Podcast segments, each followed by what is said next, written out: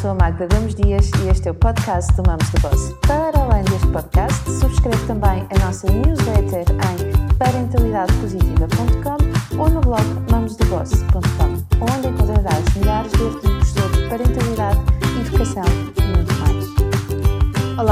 muito bom dia, boa segunda-feira. Hoje é o podcast número 16, já 16 podcasts.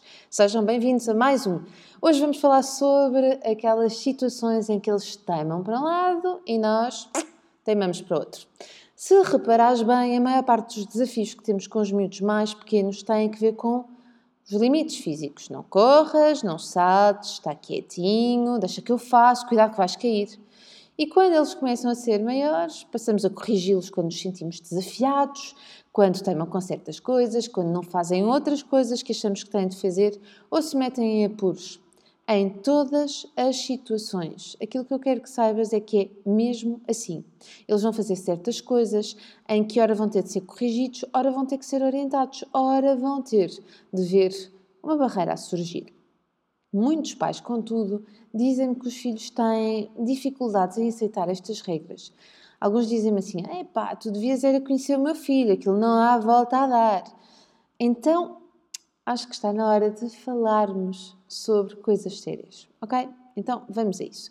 Para começar, eu gostava que tivéssemos sempre a certeza do porquê das coisas, ou seja, por que razão estamos a fazer o que estamos a fazer.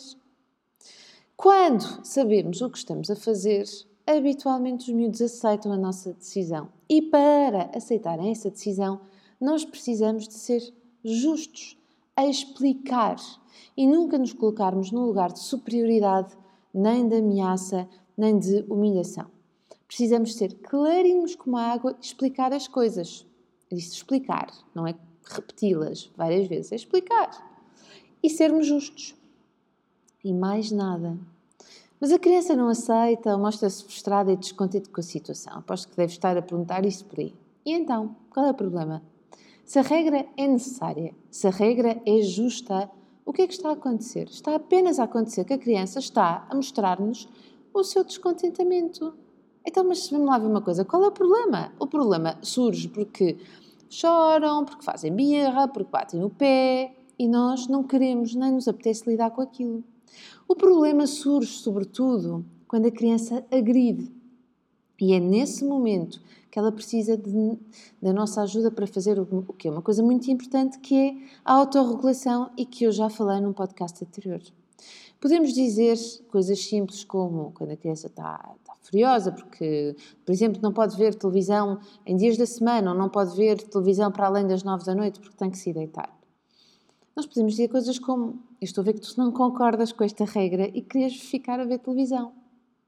Podes fazer isso na sexta e no sábado à noite. Queres que eu vá contigo ou vais sozinha até, até ao quarto? Mas isto é muito bonito de se dizer, mas só funciona quando nós trabalhamos a retaguarda. É que definir as regras em conjunto, sempre que for possível, claro, há algumas vezes em que vamos ser nós a definir as regras e não há negociação possível, mas dizia eu então, quando nós definimos as regras em conjunto, vamos mesmo querer envolvê-los, vamos mesmo querer escutá-los e vamos definir o que é melhor para todos. E quando isto acontece, mesmo perante uma frustração, os miúdos são muito, muito mais cooperantes. Porquê? Porque foram foram envolvidos na situação, na decisão e porque sabem o porquê das coisas. Questionar, ótimo. Mostrar descontentamento até é importante não precisas de ver isso como uma ameaça a ti. É apenas descontentamento e são apenas questões. Não há por que ter medo, nem há por que reagir de uma forma, hum, enfim, muito exuberante. Vá pensando nisto. Nós havemos de falar sobre algumas estratégias, mas até lá deixo-te um grande convite. Começa a reparar de que forma é que estás a reagir a estas situações com os teus filhos. Será que o fazes num lugar de.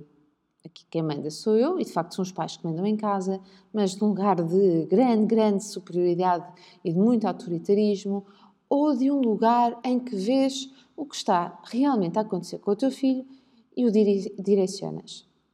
Fica o convite. Tu começa a pensar nisso. Entretanto, deixa-me dizer duas coisas. Se é teu desejo aprender mais sobre este tema, espreita a nossa certificação em parentalidade positiva no site parentalidadepositiva.com. A próxima edição vai acontecer em Lisboa em setembro. Já estamos a receber inscrições, já estão livros a seguirem para ler material para começarem a estudar, mas também vai haver uma nova certificação em inteligência emocional e social. Finalmente, deixa-nos os teus comentários, eles são sempre muito importantes. E já agora, se puderes, partilha com os teus familiares e amigos e com todos aqueles que consideres que vão gostar de ouvir estes podcasts. Desejo-te uma excelente, excelente, excelente semana, um beijinho e até à próxima segunda-feira. Gostaste deste podcast? Então deixa os teus comentários no blog mamosdeboss.com onde terás acesso também a milhares de posts e lembra-te de assinar a nossa newsletter em parentalidadepositiva.com ou em mamosdeboss.com. Partilha à vontade. Até ao próximo podcast.